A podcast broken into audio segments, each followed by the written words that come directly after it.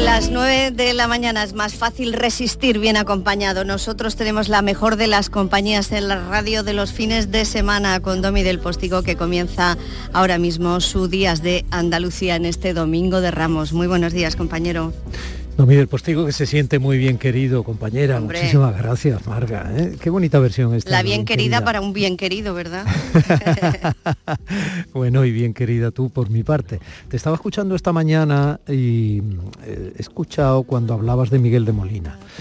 Y estaba haciendo repaso porque has puesto algo de la película Las cosas del querer, ¿verdad? Bueno, he dicho que, estaba, era una versión libre. Sí, sí, claro, sí, sí, sí, era. Eh, Pero ha sonado Miguel de Molina. Sí, Manolo Banderas hacía de ese presunto, trasunto personaje que podía haber sido efectivamente Miguel de Molina, ¿no? O el niño Antequera, dicen también. Sí, también puede ser, tenía esa mezcla, ¿no? El niño mm. Antequera, otro artistazo, ¿eh? aunque tenga menos literatura, digamos. Y que también sufrió las mismas consecuencias. Exactamente igual exactamente igual, aquella cultura homófoba, ¿no? bueno, pues lo que te quiero decir con esto es que eh, en 1989 se estrenaba Las cosas del querer y en 1989 se estrenaba esta casa y un servidor andaba montando parte de la historia de inauguración que se hizo en el cine Albeniz y en una discoteca que había en Málaga que era un antiguo cine Lope de Vega. Y trajimos a Antonio Molina, otro Molina, y trajimos a Vivi y a Manolo Banderas que eran protagonistas de esas cosas del querer. Y todos esos recuerdos de 1989 juntos me estaban viniendo a mí a la cabeza cuando te recordaba hace 33 años a ti. Igualita que ahora, ¿verdad? Igualita. Igual que tú. Bueno, es una maravilla en cualquier caso que nos recordemos y sobre todo es una maravilla que 30 y casi 34 años después aquí estemos los dos. Pues sí que lo es, desde luego para mí sí. Un beso muy grande compañera, cualquier cosa que ocurra, aunque sea Domingo de Ramos, inmediatamente irrumpís en días de. Por supuesto, buen domingo. Gracias. En Canal Sur Radio, Días de Andalucía, con Domi del Postigo.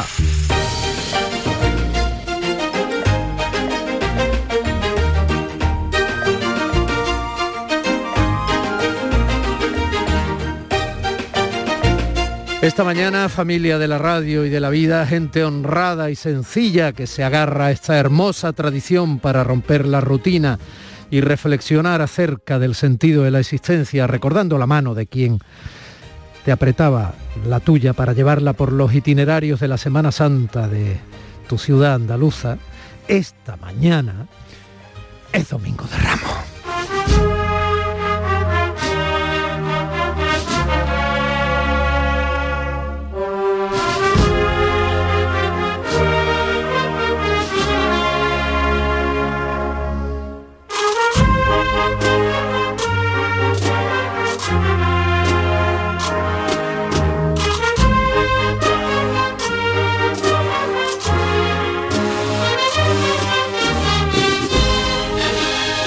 Esta mañana, gente honrada y sencilla de esta tierra que ve y soporta como un par de pájaros pintureros se hicieron de millones en Madrid, intermediando gracias al primo adecuado en la alcaldía en la compra de mascarillas y tests que resultaron defectuosos, para comprarse ellos coches de lujo y estupideces muy caras que satisfacen las neuronas de gente tan rica por fuera como pobre por dentro, tan pobre que poco o nada les importaba aprovechar a quienes más sufren para gastarse ese dinero en carísimas baratijas.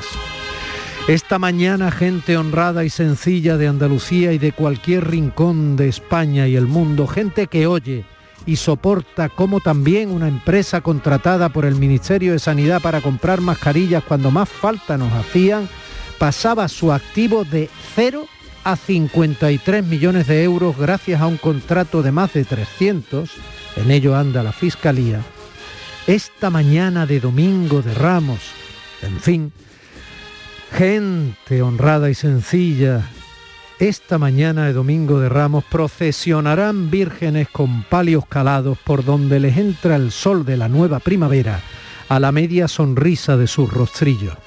Primavera otra vez callejera y rampante, imágenes cuyos rostrillos nos recuerdan a aquellas jóvenes que fueron nuestras madres cuando aún no se habían enamorado de quienes serían nuestros padres y solo eran mujeres que sonreían a la vida sin la preocupación todavía de sacar adelante a sus hijos. Preocupación que está más en los rostros de las vírgenes que se procesionan a medida que avanzan los días de la pasión y muerte de ese hijo. Jesús de Nazaret cenificada otra vez en nuestras calles, tras dos años sin hacerlo por la pandemia, a la manera del sur.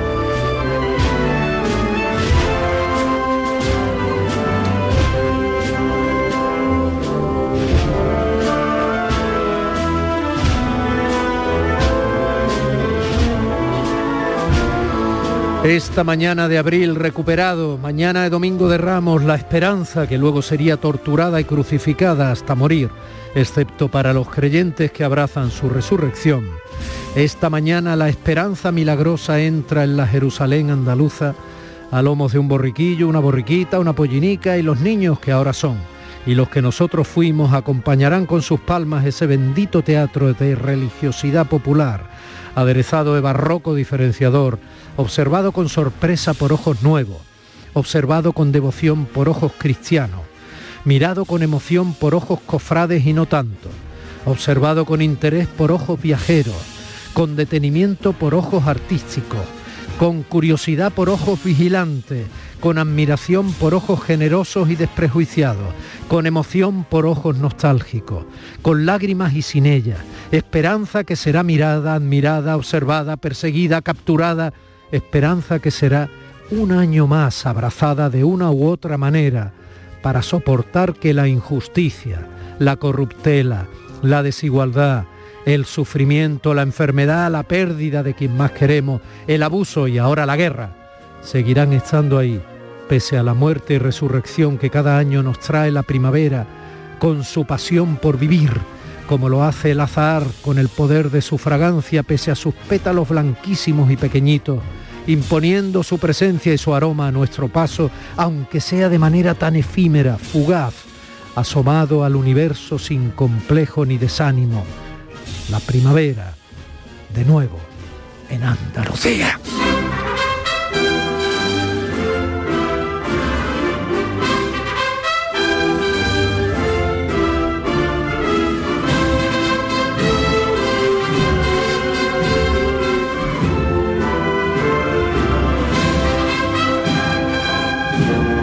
Domingo 10 de abril de 2022.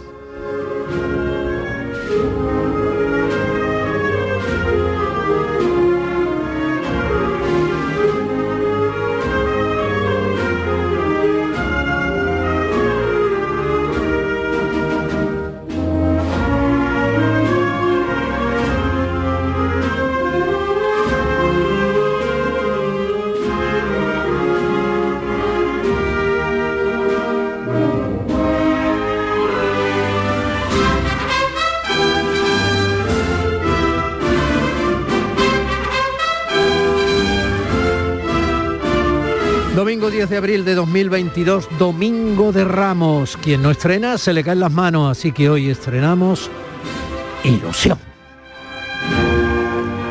Mi compañero Manolo Hernández anda en el centro de producción de Canal Sur Radio en Sevilla abriendo el bypass técnico para que nosotros emitamos este programa desde Málaga. Mi compañero Andrés Calvo se hace hoy con la técnica desde aquí, María Chamorro y Primisanz en la producción y redes. Y yo, Domi del Postigo, oteando el horizonte de esta nave que ya surca las ondas ante el micrófono, que quizás sea el timón a este lado de la radio pública de Andalucía, invitándote ya a disfrutar, a participar de este viaje, pese al dolor y la poca gloria de lo que estamos viviendo a las puertas de Europa con la infame invasión bélica de Ucrania ordenada por Putin. Pese a ello, invitándote, insisto, a hacer tuyo este programa tuyo, Días de Andalucía.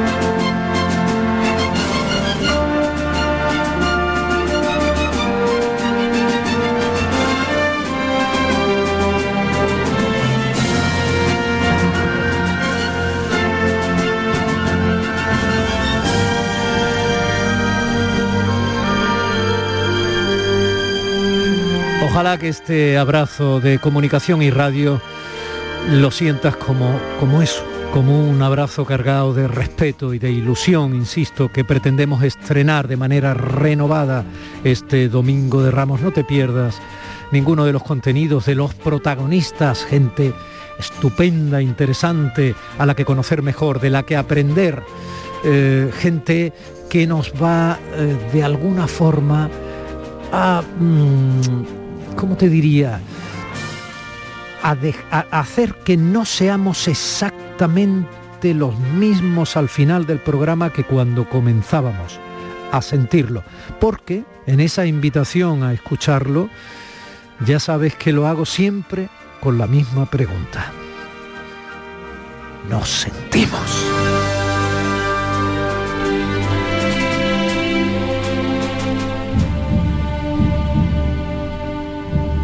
En Canal Sur Radio, Días de Andalucía, con Domi del Postigo. Hay maneras de narrar, maneras de comunicar, maneras de emocionar. Cuando las maneras son únicas, entonces se produce el fenómeno por antonomasia. Ese fenómeno tiene nombre y apellido y, entre otras, puede llevar esta sintonía.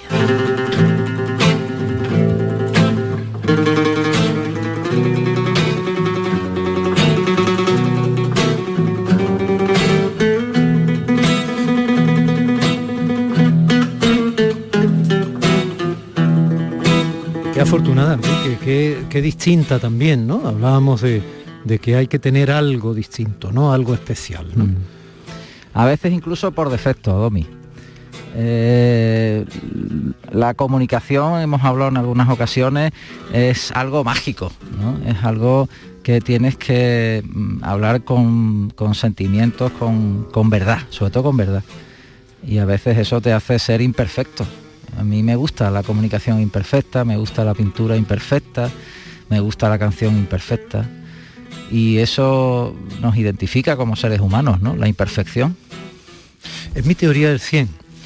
Mi teoría del 100, no sé si será mía, entiéndeme, pero eh, eh, todos tenemos un 100 en la unidad que nos enseñaban de chicos, ¿no? Un 100.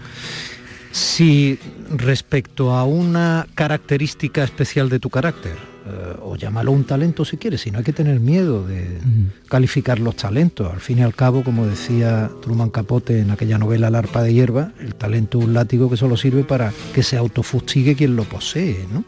Es como el sentido de la responsabilidad. Si tú tienes sentido de la responsabilidad, beneficia a los otros, pero a ti evidentemente te hace perder el sueño.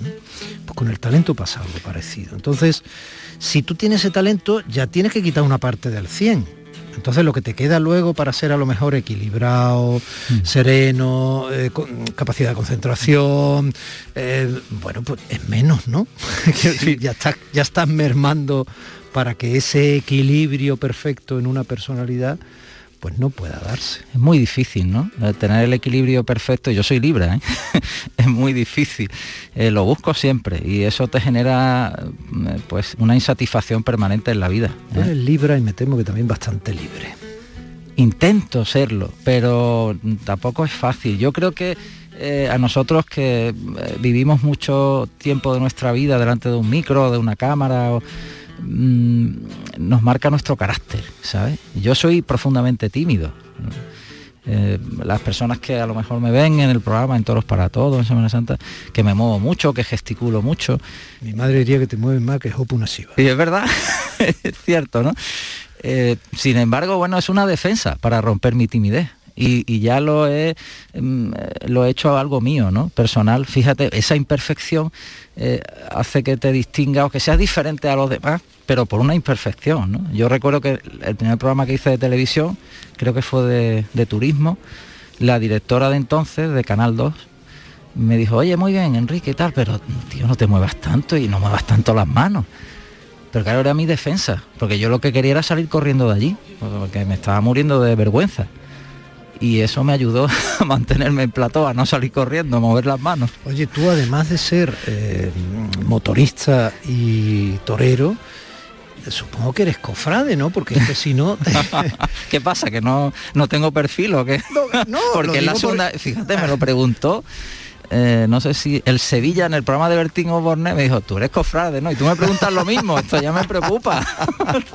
me preocupa. No, bueno, como profesional acometemos absolutamente todo lo que se tercie, ¿no? De la misma manera que cuando tenemos que eh, redactar una noticia o hacer una entrevista, tenemos que documentarnos, tenemos que acudir a las fuentes, etcétera, ¿no? Voy a descubrir ahora el oficio.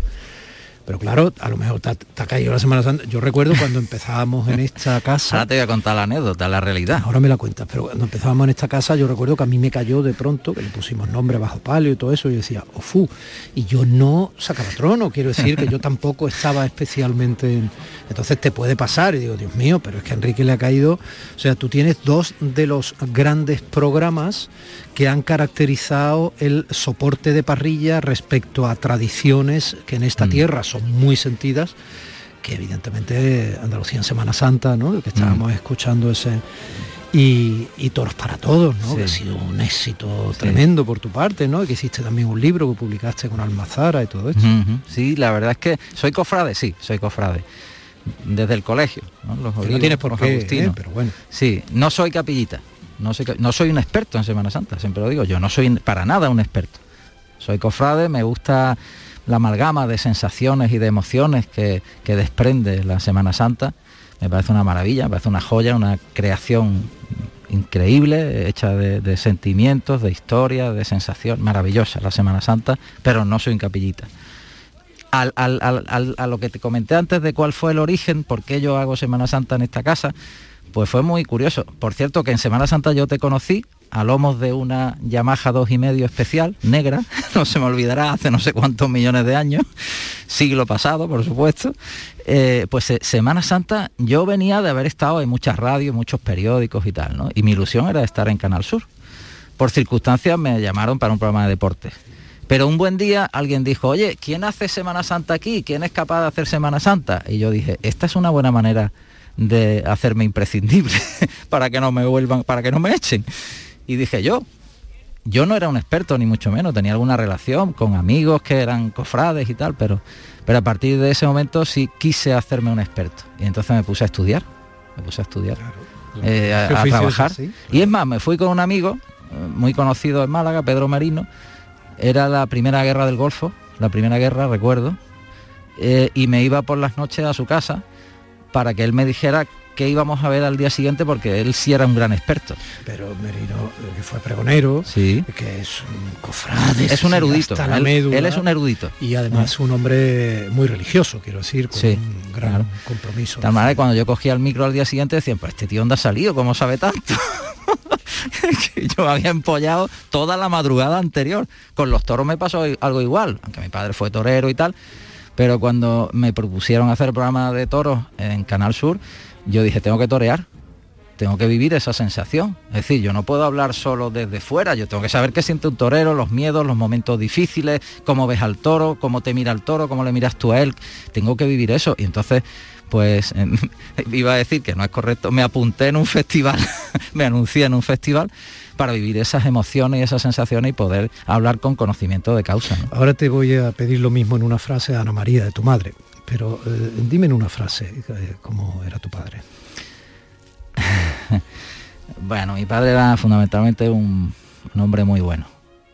Era un hombre muy bueno y para nosotros ha sido eh, tan bueno, tan bueno que, que hasta para irse lo hizo de una manera especial, ¿no? Y él nos impregnó a todos, ¿no? A los hermanos de, bueno, de esa forma de ser, ¿no? De bondad absoluta y de vocación hacia los demás. Yo creo que eso nos define bastante. ¿no? Nosotros somos felices cuando las personas que están a nuestro alrededor, que nos escuchan o nos ven, también lo son. ¿no? Y yo creo que esa es la base de, del programa, de los programas que hacemos. A la pelirroja, tu madre la vi un día en Centenarios y me sorprendió, estaba yo en casa y tal, digo, adiós, personaje. Sí, ella es muy alegre. Eh, mis padres eran el yin y el yang, mi padre era un hombre que había sufrido mucho en la vida y que lo había llevado pues con resignación y con y hacia adelante siempre. Y mi madre todo lo contrario, una persona muy alegre, muy optimista, muy feliz. Es increíble, tiene 92 años, acabo de hablar con ella Y, ¿cómo está? Yo muy bien, yo ya he salido a desayunar con mi amiga con 92 años. y esa intento aprender de ella. Eh, ella es mucho, es muy superior, yo la veo muy superior a mí eh, en esa capacidad vital, que es muy importante, eh, tener esa capacidad hoy en día más de vitalidad, de saborear la vida, de ser optimista. Tenemos que ser hacer un esfuerzo por ser optimistas actualmente. Me gusta esa, me gusta esa frase, porque viene de alguien informado, quiero decir, el optimista no informado poco aporta más que, bueno, es difícil seguirle, ¿no? Porque se le pone la mirada de, de, chalao, ¿no? Pero la opción por la vida, mm. pese a quien pese, y pase lo que pase, y están pasando muchas cosas, antes escuchábamos la sintonía de Andalucía en Semana Santa, ¿no? Hombre, habéis tenido una pérdida muy grande, ¿no? Sí, de otra gran persona. Mm. Antonio Borrego, nuestro director, una grandísima persona. Ya, ya he dejado de preguntarme, Domi, mm, mm, por qué los buenos también se van, ¿no? Ya, antes te lo preguntabas, ¿no? Decía, ¿por qué pasa esto en la vida, no? Y bueno, el eterno darle vuelta a la cabeza si Dios existe, si no, si el destino. Porque, porque en la vida te pasan cosas que tú dices, vaya, aquí hay algo. Yo no sé si es Dios o no es Dios, cada uno que crea lo que quiera, pero aquí hay algo raro, porque esto no es normal que me haya pasado, ¿no? Y a renglón seguido mm, se muere una gran persona, ¿no? Y tú dices, ¿y si hay algo, por qué pasan estas cosas? ¿no? Y es una pregunta, una incógnita permanente. ¿Por qué los buenos se mueren? Mm. ¿Por qué eh, los buenos a veces no tienen éxito? Mm, exacto. ¿Por qué a veces eh, asumen injusticias o sufren? Bueno, yo somos muy pequeños entonces creo que quizá la pregunta más interesante es saber si nosotros aprovechamos que eso ocurra para no tratar a los buenos como merecen o al revés. Mm, esa es una gran reflexión. Tratarlos ahora, ¿verdad? El momento. Eh, eh, la vida nos enseña que, y es algo que parece como un tópico, pero tienes que vivir el momento, tienes que saborear y tienes que hacer justicia en el momento que hay que hacerla, ¿no? Y se nos va las prisas. Tenemos un gran enemigo eh, que ha creado la sociedad actual del bienestar, ¿no? que es eh, la falta de tiempo. Eh, las prisas, la rapidez, bueno, ahí tenemos que templar. El temple es esencial, la armonía para el arte, para la sensibilidad, el tempus, ¿no? yo creo que eso en la vida nos falta un poco. Vamos, hacemos una vida excesivamente estridente. Eso está contaminándolo todo. ¿eh? Muchas veces eh, cuando eh, ponemos en la picota a la política en sentido general, que hay que tener cuidado, porque un Estado social y democrático de derecho, poner a política como tal en la picota tiene el peligro de desacreditar Mm. todo lo bueno que tiene el haber conseguido y quienes han luchado tanto para conseguirlo, mira, ahora compara con lo que está pasando en otros lugares un sistema como el nuestro, ¿no? Pero es que también esos políticos tienen la presión de la sociedad cuando tienen que conseguir el voto y ese cortoplacismo basado en la ansiedad, en la prisa permanente, pues no solo deja a un lado decisiones de estados que son transversales y no solo de la bandera partidista concreta o del marketing inmediato, ¿no? Esto es un problema. ¿eh? Sí, porque también ocurre que lo que vemos en los medios de comunicación y en la televisión también nos incita a esa actitud de, rapidez, de mm, cuestionarlo todo, de estar en desacuerdo con todo, de criticar todo, de eh, falta de información en todo y sin embargo puedes opinar. Eh, bueno, nos lleva a esa contradicción permanente, a ese enfrentamiento permanente, ¿no? Y ahí yo creo que el camino lo llevamos un poquito equivocado. Hay que mirar un poco hacia atrás, hacia nuestros padres, hacia nuestros abuelos, ¿no? que gestionaron circunstancias y situaciones mucho más difíciles que la nuestra, mucho más difíciles, y las gestionaron muy bien para darnos el confort que hemos tenido. Digo que hemos tenido, seguimos teniendo, pero hemos visto que ese confort es frágil, es débil. Oye, esta canción...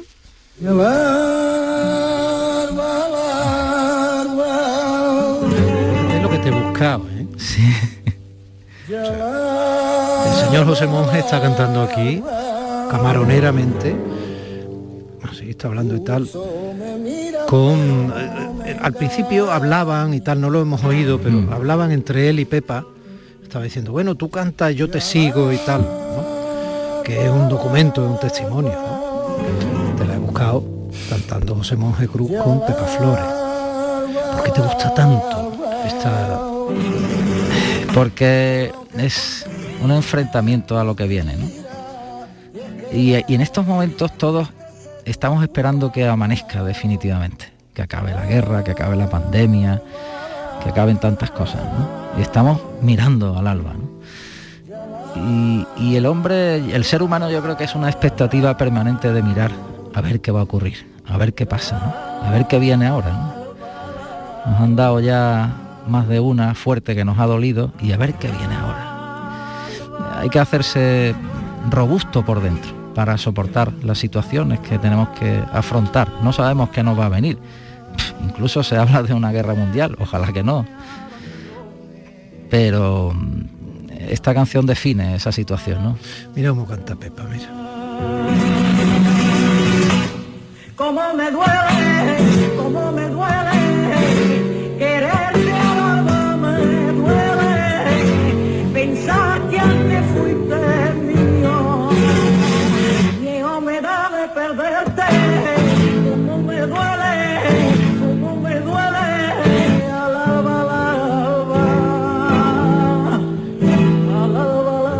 Pepa además cantaba muy bien flamenco. Cantaba muy bien, además canta muy bien. Este versioneo, ¿no? De la canción de Aute, Rosa León. Qué maravilla, ¿no? Pero sí. Qué maravilla, los sentimientos, las sensaciones. Sí, sí, es, es tremendo. Bueno, entonces celebramos la vida y en esta Semana Santa pues la aprovechamos para eso, ¿no? Al fin y al cabo la procesión va por dentro y al margen de creencias, como tú decías, aunque sea un fenómeno religioso sin duda alguna, mm. esto es eh, el, gran, la gran oportunidad para eh, resucitar, quiero decir, morir un poco y resucitar ya que tenemos la suerte de estar vivo, hacer una reflexión sobre el sentido de la existencia. Totalmente. Nos hemos despegado del campo, de la naturaleza. El ser humano ha vivido miles de años en naturaleza, en el campo. Y la primavera estaba allí. Se anunciaba, aparecía la primavera. Tú estabas en el campo, veías salir las flores, correr los arroyos, pillar los pájaros. Esa es la vida, esa es la vida. Pero el ser humano no, se inventa una naturaleza paralela que es la ciudad, la urbe, que no tiene nada que ver. ¿Dónde está la primavera en la ciudad? Posiblemente en la Semana Santa. La Semana Santa abre las calles, la gente sale a la calle, salen las flores a la calle, en los pasos, en los tronos, sale la música, que es el piar de, los pájaros en el campo, salen las emociones, sale, la vida a la calle. Entonces, en la ciudad, la primavera es la Semana Santa, porque acaba con la vida eterna, con la resurrección. Por tanto, esa es la primavera. Y, yo creo que ese es el simbolismo que nos lleva a apasionarnos tanto con la Semana Santa. Es una explosión de arte, de emociones y de vida en la calle. Y es lo que hemos echado de menos, además de la fe, de las pasiones, de todo eso, del esfuerzo de los cofrades, hemos echado de menos la primavera en nuestras calles. Sale, la vida sale, como decía, cantaba Merced. Y a Enrique Romero le sale ese singular talento para la comunicación y, ya que ustedes no lo ven, ha empezado otra vez a mover sin para las manos. no le he dado el micro. el problema es que siempre le doy al micro. y esta otra canción, Enrique. Oh. Fíjate que los Deep Purple actuarán en Sevilla, ni más ni menos en septiembre. Y he estado mirando por ahí unas giras por todo el mundo, son unos ancianos casi. ¿eh? La foto, la foto es para mirarla con respeto, pero es dura, ¿eh? Vamos, eh, vamos, que no han envejecido igual que los Rolling. Estos son. Bueno, pues eh, el 25 o 31 de mayo, creo, lo hablo de memoria, tocarían en Kiev, Ucrania. Fíjate. Está en su gira.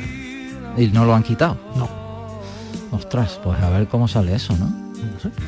Lo mismo tocan. Esta canción mm, habla de la búsqueda del amor. De la búsqueda del amor, ¿no? Yo creo que... Of front, o sea, soldados de frontera. Sí. Búsqueda del amor y nostalgia y tiempo pasado, ¿no? Y ahora dice, mm, ahora soy ya mayor y pues eso también forma parte de la vida, ¿no? La búsqueda del amor. Eh, el amor es el ungüento mm, perfecto para superar los obstáculos más difíciles. Eh, yo creo que los humanos debemos estar empeñados en la búsqueda del amor, que es lo que evitaría tragedias como la que estamos viviendo. Enrique, eh, me encanta celebrar la vida contigo.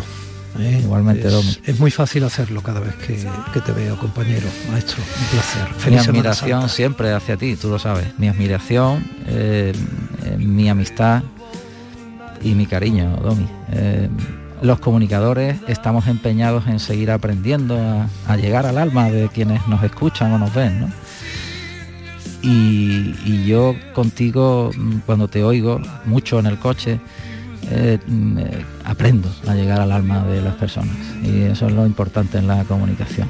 Gracias, Domi. Muchas gracias. Doña Ana María, tiene usted un buen hijo, unos buenos hijos. ¿Eh? Besito.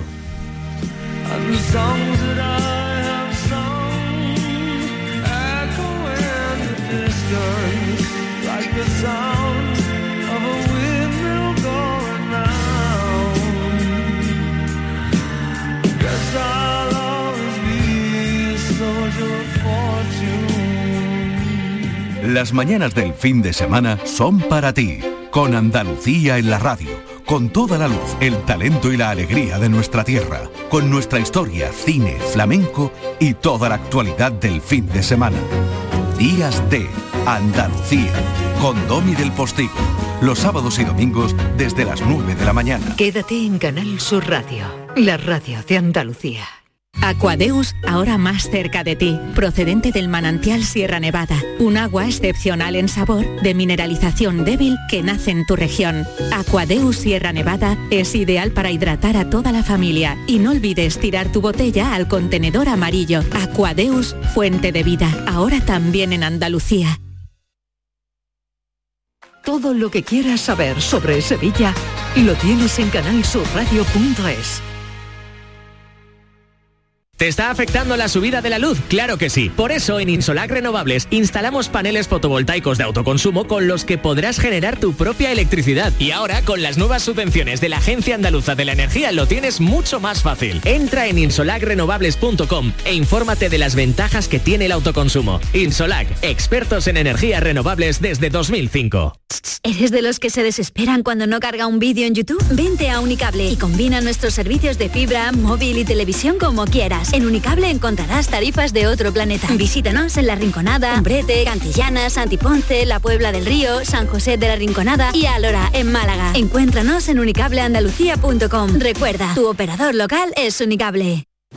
Paco, Paco, creo que están forzando la puerta de casa. No te preocupes, mujer, y vente al balcón que ya viene el paso. Pero, Paco... Ni peros ni peras. Si con la puerta acorazada a Corasur con sistema anti-bumping que compré en la Ferretería El Bombín, podemos estar tranquilos. Ferretería El Bombín. Te asesoran para todo lo que necesites. Ferretería El Bombín. En Polígono Industrial San Pablo, en Triana Calle Febo y en Avenida Miraflores. Antigua Ferretería Ordaz. A ver cuántas preguntas aciertas. Día Mundial del Agua. 22 de marzo. Día Mundial de la Tierra. 22 de abril. Terminación del año en el que estamos. 2022. Formas de salvar el planeta. Eh, 22.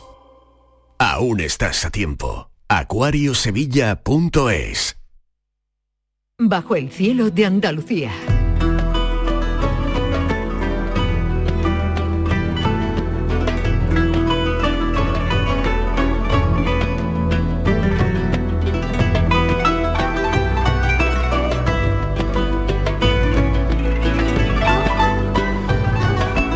Hoy nuestra sección Bajo el cielo de Andalucía que eh, nos redescubre lo que estaba ahí, incluso a veces, hace no cientos, sino miles de años, se va directamente a las calles el Domingo de Ramos, porque ahí es donde está nuestro Indiana Jones Manuel Navarro, porque tiene el corazón cofrade.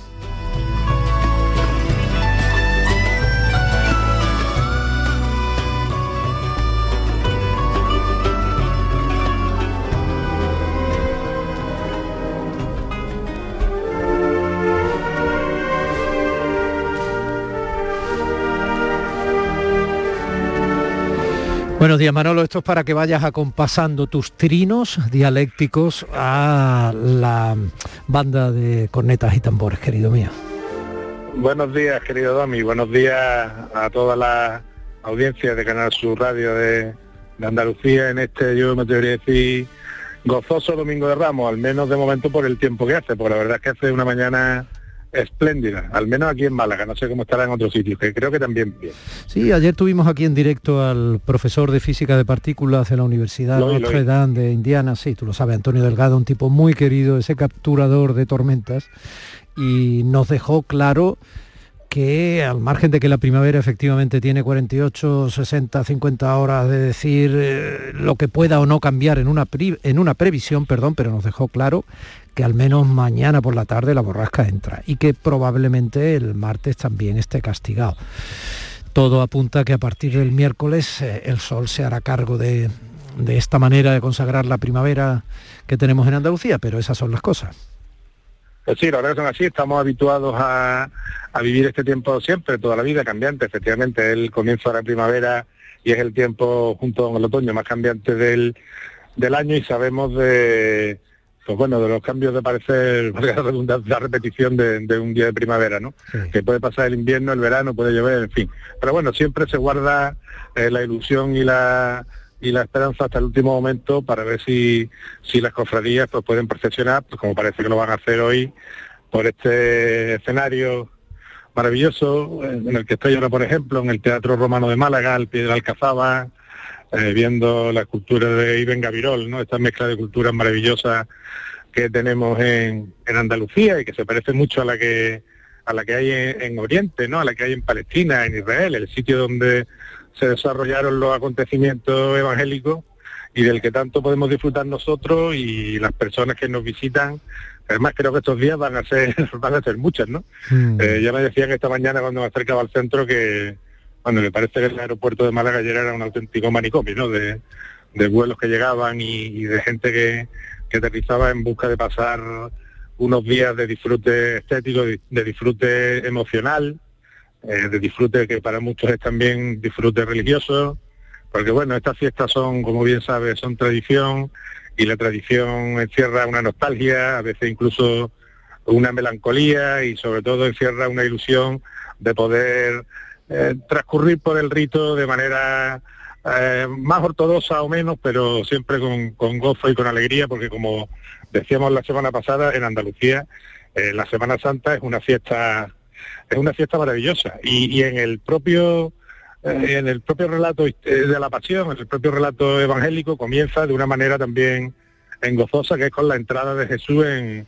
en Jerusalén, ¿no? Jerusalén como gran escenario de, de, la pasión y, muerte y resurrección de, Jesucristo, una Jerusalén que como sabes hemos tenido ocasión de, de visitar hace muy poco, una Jerusalén en la que todas las grandes ciudades de Andalucía se quieren convertir eh, durante la Semana Santa, ¿no? Eh, estamos ahora mismo, como te decía, en el Teatro Romano de Málaga, eh, una ciudad que probablemente en el siglo I, siendo más pequeña que Jerusalén, pero tendría ese ambiente eh, tan mediterráneo, ese melting pot, si me permiten la, la opinión de gente de, de ascendencia caldea, que también lo había aquí, ¿no? Porque aquí hay un sustrato fenicio púnico, eh, de gente del mundo romano, de los griegos que estaban en todas partes. Y en ese sentido, el, cualquier escenario palestino, eh, Cesarea, la propia Galilea, qué decir de Jerusalén, eh, pues tendría un ambiente, si no igual, pues muy parecido al que se podía disfrutar en esa Málaga del siglo I, que también es una ciudad con colina, ¿no? Aquí estoy debajo de la de Gibraltar, ¿no? Precisamente, ¿no? Como lo es Jerusalén, ¿no? Quizá en ese sentido, eh, Granada o Ronda pueden parecer más Jerusalén por la por la altura, ¿no? El, el paisaje eh, geográfico recuerda más a, a mí por lo menos me lo recordó así, ¿no? A, tanto a Ronda como, como a Granada por esa altitud. Sabes que Jerusalén está sobre unos 600 metros sobre el sobre el nivel del mar y por eso es la ciudad donde el, donde los propios textos se dice cuando iba Jesús subía a Jerusalén, ¿no? Bueno, ellos venían del, del mar de Galilea, que es un y de la Galilea, que es otro escenario fundamental en el, en el relato evangélico, que como bien saben nuestros espectadores, es un sitio que está por debajo del nivel del mar. No tanto como el mar muerto, como el mar muerto, pero sí alcanza los 200 metros aproximadamente de desnivel, ¿no? Y desde esa Galilea, donde se desarrolla el- la gran actividad de- evangélica de, de Jesucristo, ¿no? Según se recoge en los textos canónicos y en los apócrifos, pues se desplazaban hasta Jerusalén, que es sin duda, como te digo, el gran escenario eh, de la pasión, muerte y resurrección. Un escenario que debe mucho a un personaje que, que aquí en general cae mal, ¿no? Que es Herodes el Grande y cae mal porque es que fue el que encargó la persecución de la matanza de los inocentes, ¿no? La persecución de los de los niños, pero luego en el plano histórico hay que decir que fue eh, un rey, que era un reino helenístico, heredero de los asmoneos, que, que se dedicó a la construcción, a la obra pública, eh, con una fuerza importante, ¿no? De hecho, la explanada del templo de Jerusalén, que puede verse hoy, el muro de las lamentaciones, que todos nuestros oyentes tendrán en mente seguro, eh, es un muro que construyó Herodes, no es parte de la construcción de la época de, de Salomón del primer templo, sino que es del segundo. Eh, durante nuestro viaje a Jerusalén tuvimos la oportunidad de estar debajo de ese muro de las lamentaciones, lo cual constituyó sin duda un momento pues, muy, muy emotivo porque, bueno, si hay una ciudad en el mundo que se, se edifica sobre ella misma, ¿no? Es un tema que hemos abordado aquí cuando hemos hablado de urbanismo, ¿no? En, en, el, en el programa, si hay una, insisto, eh, más todavía que Toledo, por decirte una que recuerde española así a bote pronto, es Jerusalén, ¿no? Eh, de manera que tú imagínate que estás viendo el muro de las lamentaciones y si haces un poco más de esfuerzo, eh, verás que en tu recuerdo hay una- unas hileras de sillares, además son unos sillares muy finos, se distinguen bien de los más antiguos, son los de la época de, de Herodes, y ahí se pueden ver hasta nueve hileras de, de sillares que son de gran tamaño, ¿eh? son pies, son, son bloques de, de un tamaño considerable, es una, una obra muy importante. Pues debajo de esos, de esos nueve niveles hay hasta 20 niveles más aproximadamente. O sea, imagina la dimensión de la construcción del, del segundo templo, del que, del que realizó Herodes y que es el escenario de la predicación de Jesús y el escenario de su, de su vida y de su pasión posteriormente, eh, que tenía una superficie de unos 144.000 metros cuadrados. Es decir, Estamos hablando de, una, de un edificio de una dimensión que por, por dimensión, por derecho propio, ocupa el, el centro de Jerusalén, de Jerusalén como ciudad, en la que, como bien sabes, conviven y desgraciadamente no siempre bien eh, las tres grandes religiones del libro, como se suele decir, eh, judíos, cristianos y musulmanes, digámoslo por ese orden eh, cronológico, ¿no? Eh, Bueno, la y más, la más antigua, la intermedia y la más joven, que serían en orden cronológico la hebrea judía, la cristiana y por último la musulmana. Exactamente. Es por eso que, que Jesús, que tiene la, que vive la tradición judía, cuando va a Jerusalén, él va a predicar al templo. Y tiene sus discusiones en el, en el propio en el propio templo de bueno de Salomón, que en este caso ya era la reconstrucción de- del periodo de, de Herodes, y es por eso que el propio Jesús, donde eh, predica también en Galilea muchas veces en la sinagoga, por ejemplo la de Tiberíades, ¿no? Tiberíades es una ciudad que, que edifica eh, uno de los descendientes de Herodes el Grande, Herodes Antipas, eh, en honor precisamente al, al César, ¿no? A Tiberio, porque la- el mundo romano está directamente en toda la en toda la historia del- de, la de la vida y de la y de la pasión y de la muerte de, de Jesucristo. Eh, unos escenarios que en los que, como te decía, he tenido la suerte de, de poder visitar en diferentes ocasiones.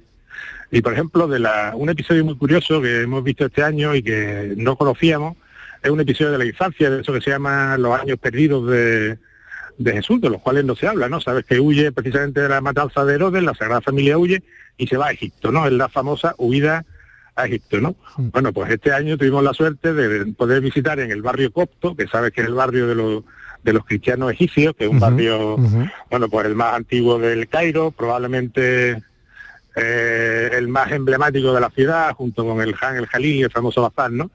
Eh, es un barrio que está construido sobre la fortaleza de Babilonia que edificó un- alguien andaluz, alguien llamado Trajano, un emperador, uno de nuestros emperadores, que tiene mucho que ver también con todo lo que pasa en la Tierra Santa y con todo lo que pasa en el, en el descubrimiento posterior arqueológico del, del fenómeno de la pasión, porque como bien saben, la, la patrona de los arqueólogos es Santa Elena, que es emperatriz, que es la madre de Constantino, y, y es la, la patrona de los arqueólogos porque ella va a Tierra Santa va buscando eh, elementos de la pasión y muerte de, de Jesucristo. ¿no? Es la que concretamente encuentra, según dice la tradición, eh, la, la cruz de Cristo, el fragmento de la cruz de Cristo, bajo lo que hoy en día es la Basílica del, Santo Sepulcro, pero que en su día eh, otro andaluz, otro emperador, Adriano, había construido en ese sitio justamente un templo de Venus, un templo de Venus que después es arrasado y sobre el que se construye la Basílica del Santo Sepulcro, ¿no?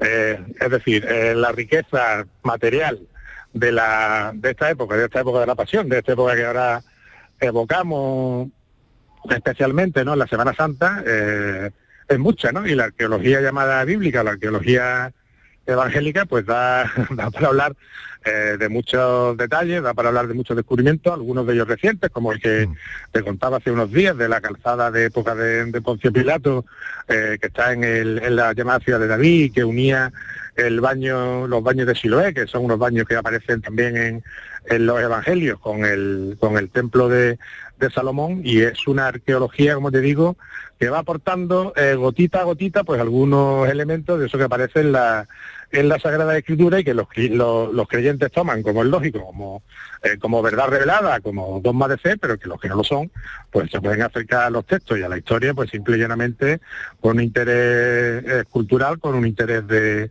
de aprendizaje. A todo esto le vamos a poner música ahora con el maestro Gil de Galvez, que está escuchándote sorprendido y que va a empezar dentro de, de un par de Y que no- minutos. Pero ¿Y qué nos trae Gil de Galve hoy? ¿Qué nos trae? misereres, misereres, claro. misereres, para, hombre. para- claro, para, para, hombre, para iluminar el espíritu, de, por un lado de humildad, de reflexión y de sentido de la existencia. Escúchame. Hay un, Eh, hay sí, hay un miserere que se toca el Viernes Santo en la Capilla Sistina que me gusta mucho, él sabe cuál es, seguro que lo Sí, el de Alegri, que lo vas a oír ahora. Pero el de Alegri, que aunque, sea, que aunque sea de Alegri no es muy Alegri, pero bueno, eso, No es muy alegre, no, pero es muy eso lo vamos... muy. Eso es. Que sabes que, o sea, bueno, no se lo voy a, no se lo voy a destripar al mal maestro de la historia, que está Mozart por ahí y es muy interesante, claro. También lo vamos a También lo tenemos. A ti te han pasado las caletas, ¿eh? Lo tenemos. Pero escúchame que quiero hacer eh, cuatro apreciaciones. Cuando has hablado del muchachito Inca Virol, que lo tienes al lado en una Sí, para mí muy afortunada escultura urbana, porque te lo encuentras como si fuera un hombre andando y pensando, poco más, no tiene mayor, a mí me parece un acierto. Lo de Virol, el- frente, donde- sí. bueno, el muchachito, ese sabio, eh, fue uno de los hombres más importantes del planeta en su tiempo y ha cumplido hace Sí. muy poco mil añitos. Lo dejamos caer ahí, señor. ¿no? Así como la cosa, ¿no? Entonces, Un por otro lado, tú- Las Fuentes de la Vida que escribió, como bien sabes, ¿no? eh, maravilloso. por otro lado, tú estás andando por el casco histórico de tu ciudad, eh, con, Sí, con- señor. con evidentemente el ánimo cofrade, porque tú eres cofrade de pro, pese a tener un carácter tan científico, y estás largando de memoria, o sea, para que mm, se ubique un poco el oyente y con la generosidad, mm, digamos, dialéctica de meter de vez en cuando un, como tú bien sabes, como tú bien sabes, y yo no sé bien muchas de las cosas que estás diciendo, que aprendo cada, cada domingo. Y por otro lado, eh, sí me gustaría eh, hacerte una última apreciación, ¿no? O sea, eh, eres, insisto, cofrade de libro, ¿no? En este caso de la Cofradía de la Esperanza en Málaga y conoces muy bien toda la Semana Santa de Málaga y parte de la andaluza. Sí. ¿Por qué? Bueno, ¿por qué? Pues porque como casi todo el mundo en mi casa de mi infancia, mi familia tenía una tradición. Mi padre, que en paz descanse, era pues, del barrio del, del Perchel, había sido músico, había nacido en la calle Huerta del Obispo, por donde ahora afortunadamente pasa, pasa mi cofradía, lo cual es una gran satisfacción, va a pasar este año. Eh, porque mi madre es una persona muy religiosa y también siempre le ha gustado mucho la Semana Santa, porque una tía que vivía con nosotros, nuestra chacha querida era muy aficionada a la Semana Santa y muy esperancista y nos han llevado a ver las procesiones desde chicos, con lo cual pues eso es que lo hemos mamado, es decir, no, no, no es una cosa que te venga de fuera, esto lo has visto desde que era desde que te acuerdas, lo has visto, ¿no? Entonces, algo que corre por, por nuestras venas directamente, sí. No, de- no hay otra cosa. Ves, Luego sí. están las interpretaciones, pero el sentimiento está ahí, ¿no? Y esa tradición, esa nostalgia que te decía al principio, eh, siempre está, ¿no? Y eso es lo que Queda- hemos vivido y eso es lo que nos empuja, claro. Queda meridianamente clara la explicación. Querido amigo, disfruta de la Semana Santa. El domingo que viene te vuelvo a capturar y resucitamos juntos. Sí, señor. Ojalá que así sea. Amén. Un abrazo. Días de Andalucía con Domi del Postigo, Canal Sur Radio. 17 millones de euros. 17 millones de euros. Tu hija acaba de ponerle agüita al perro en un plato de tu vajilla de la jugar de boda. Pero piensa en 17 millones de euros. Ya puedes comprar tu cupón del Extra Día de la Madre de la ONCE. El 1 de mayo, 17 millones de euros. Extra Día de la Madre de la ONCE. Compensa y mucho. A todos los que jugáis a la 11, bien jugado. Juega responsablemente y solo si eres mayor de edad. Desde muy temprano pensamos en ti. Esa primera vez que abres los ojos, nos fijamos en tu mirada y abrazamos lo que eres. Nuestro compromiso contigo es apoyarte siempre. Aquí estamos para ti, porque tú también eres nuestra familia y queremos verte crecer. Secretaría General de Familias, Consejería de Salud y Familias, Junta de Andalucía, creciendo contigo. En Lidl nos gusta la variedad, las verduras de origen andaluz. Por eso esta semana te traemos a nuestras tiendas una gran variedad de tomates muy de aquí, como el tomate Rafa 0,99 euros 500 gramos. Es andaluz, es bueno. Lidl, marca la diferencia. En abril, Sol 1000. Con Social Energy, atrapa el sol y di no a la subida de la luz. Ahorra hasta un 70% en tu factura y sé un revolucionario solar aprovechando las subvenciones de Andalucía. Pide cita al 955 44 11 11 o socialenergy.es. Solo primeras marcas y hasta 25 años de garantía. La revolución solar es Social Energy.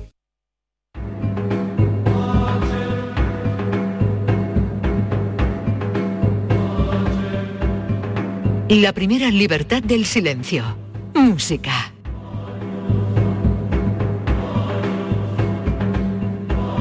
Lo suyo, maestro, que ya sabemos que está usted aquí, no es necesario que tenga la humildad del silencio. Cuéntame. Bueno, pues hoy venimos a hablar aquí de los misereres, ¿de acuerdo? Eh, de la música de Semana Santa, ya sabemos, lamentaciones para Viernes Santo, las tinieblas de Viernes Santo, estaban mate, romances de pasión, pero hoy nos vamos a detener en el miserere.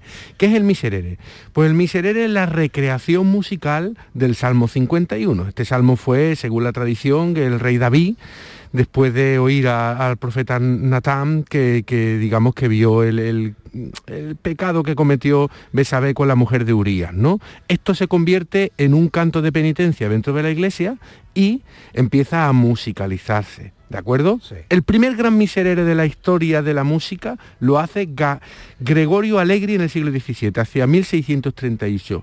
Es una maravilla. De hecho, se interpreta regularmente cada miércoles y cada viernes santo en la capilla Sistina y además tiene una historia muy bonita con Mozart que la vamos a contar ahora, pero vamos a ubicarnos y vamos a oír un poco el miserere de Allegri.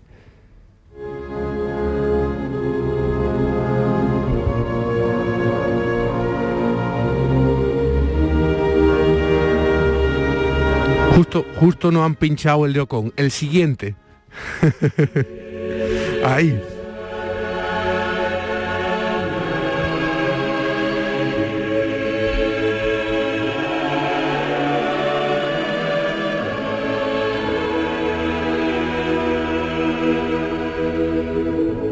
Fíjate qué maravilla, ¿eh, Domi? Hermosísimo, hermosísimo. Alegri, insisto, no es.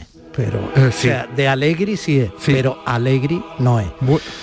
Bueno, pues mira, este miserere lo mantuvo en secreto durante 150 años el Vaticano y se le prohibió a los músicos copiarlo eh, bajo, digamos, la, la- excomulgarlo realmente. O sea, era una cosa mm, enorme, ¿no? Bueno, pues allí se presentó Mozart con su papá en Roma en el año 1770, tenía ya 14 años, eh, y vio el miércoles santo el oficio de tinieblas. ¿no? Este oficio de tinieblas, pues imagínense, ¿no? Van apagando las velas desde el presbiterio, ¿de acuerdo? Hasta que se queda todo oscuro, mientras suena este miserere de Allegri, ¿no? Pues bueno, eh, Mozart resulta que solo de oírlo fue capaz de irse luego a la posada con su padre y copiarlo, completo.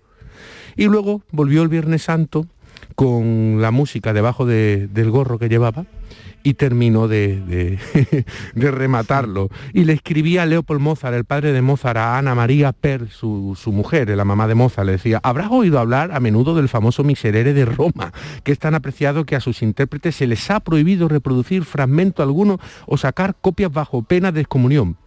Pues nosotros ya lo tenemos. qué, qué malebolillo, la esa sonrisa culta de- del gran artista. Oh. Qué peculiar. Qué pena que no te vean ahora mismo los oyentes, porque vienes de Domingo de Ramos Total. Has estrenado la chaqueta porque yo no te la había visto nunca. Sí, y es está monísima. nueva, está nueva. Lo sabía, lo sabía. Oh. Y esos rizos naturales Oh. que tienes por genética, ¿esos son de tu papá o de tu mamá? Bueno, yo creo que son más bien de mi mamá. Bueno, no lo sé, no lo sé. Yo no tengo la suerte de, de conocer. Bueno, Pues mira, eh, hablando de Mozart que copió y con este gran mérito ese miserere de Allegri, vamos a oír el suyo que es otra maravilla.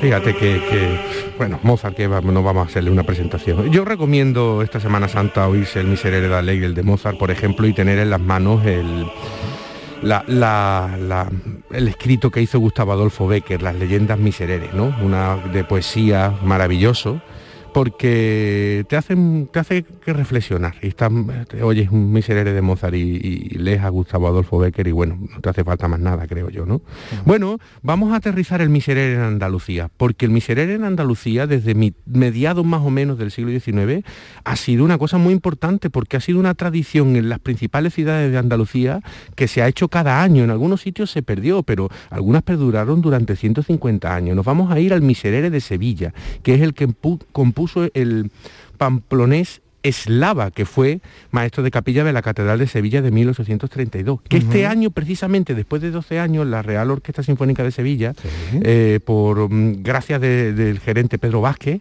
han recuperado eh, eh, este Miserere después de 12 años y ha sido todo un éxito. Va- vamos a oír el Miserere de Eslava.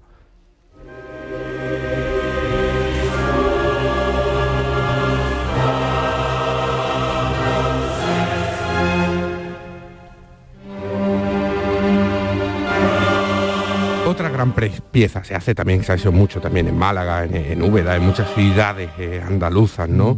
Vamos a otro gran miserere. En este caso nos vamos a ir a Granada. El compositor zaragozano Vicente Palacios, que fue maestro de la Catedral de Granada. Este miserere, que se estrenó en el año 1832, fue reclamado en el 51 por la Catedral de Málaga para tocarse. También fue interpretado en la de Cádiz durante 100 años consecutivos, porque la llevó el músico granadino Antonio Maqueda, que fue también maestro de capilla de la Catedral de Cádiz. Es un miserere delicioso.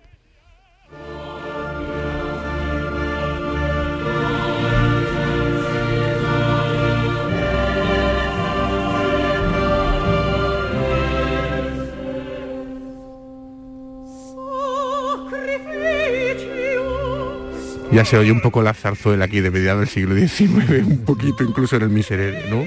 Una maravilla. Sí, porque es- no pasa nada por decir eso, ¿no? No. Está como azarzuelado, ¿no? Exactamente. Eh, eh, eh, hoy en día está evidentemente totalmente aceptado, pero no creas que esto no creaba prejuicios en su día, imagínate, ¿no? Porque claro, gente que se regaba las vestiduras, la Semana Santa era una cosa muy seria, muy fúnebre, dices, ¿de acuerdo? Sí, sí, y además, claro, claro, fundamentada en el sufrimiento, la pasión, el dolor, Y bueno, el luto, ¿no? Exactamente, y estos misereres también tienen su parte, algunos este de Palacio, su parte más alegre, porque bueno, en definitiva, aunque sea la pasión de Cristo, pero también estamos conmemorando una cosa que nos debe hacer felices, obviamente, ¿no?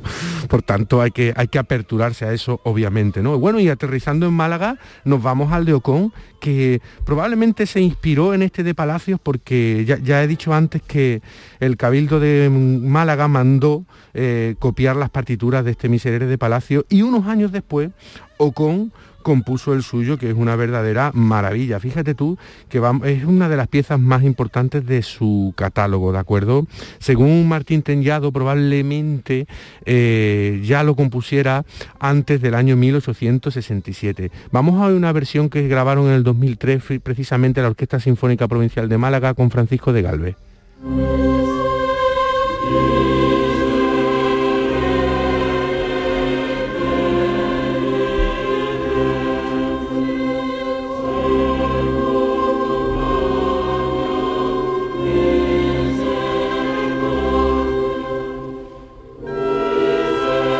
Muy elegante, ¿eh? Con una cadencia. Eduardo Con era un, Un gran compositor. compositor muy grande. Muchas Sí. veces que el hecho de que sean compositores de nuestra tierra, lo que sea, Sí. no volvemos otra vez a ese complejo extraño que a veces Sí, pero nos pasa en todo. Es que es- Pero- som- somos así. Yo creo que somos realmente un país tan bonito, tan bueno. tan que- mal está. Decir que lo de uno es mejor que lo de los otros por el hecho de que sea de uno, eso es, eso es una tontería como tener complejo de ante una calidad objetiva pues como es de los nuestros pues, entonces Sí. no es tan hombre por favor Así es. Y además que Ocon se encuentra en el origen de todo el movimiento que vendrá luego con Fe- Felipe Oye, Pedrel, Albeni. al director Francisco de Galvez, Sí. que lo tenemos en Utah, estará ahora mismo recordando el domingo de Ramos de su tierra, que Ya sé ves. que es familia tuya, que yo no lo sabía, Sí, claro. y que es amigo mío desde el instituto, a quien quiero mucho, él y su familia. O sea, Le mandamos un abrazo muy fuerte. Muy bien. Pues El- mira, Domi. el- no tenemos tiempo para más, querido ¿No? mío. Vaya por Dios. No, es que yo no sé por qué no miráis el reloj. El domingo de resurrección desde Granada. Vale, Seguimos. venga.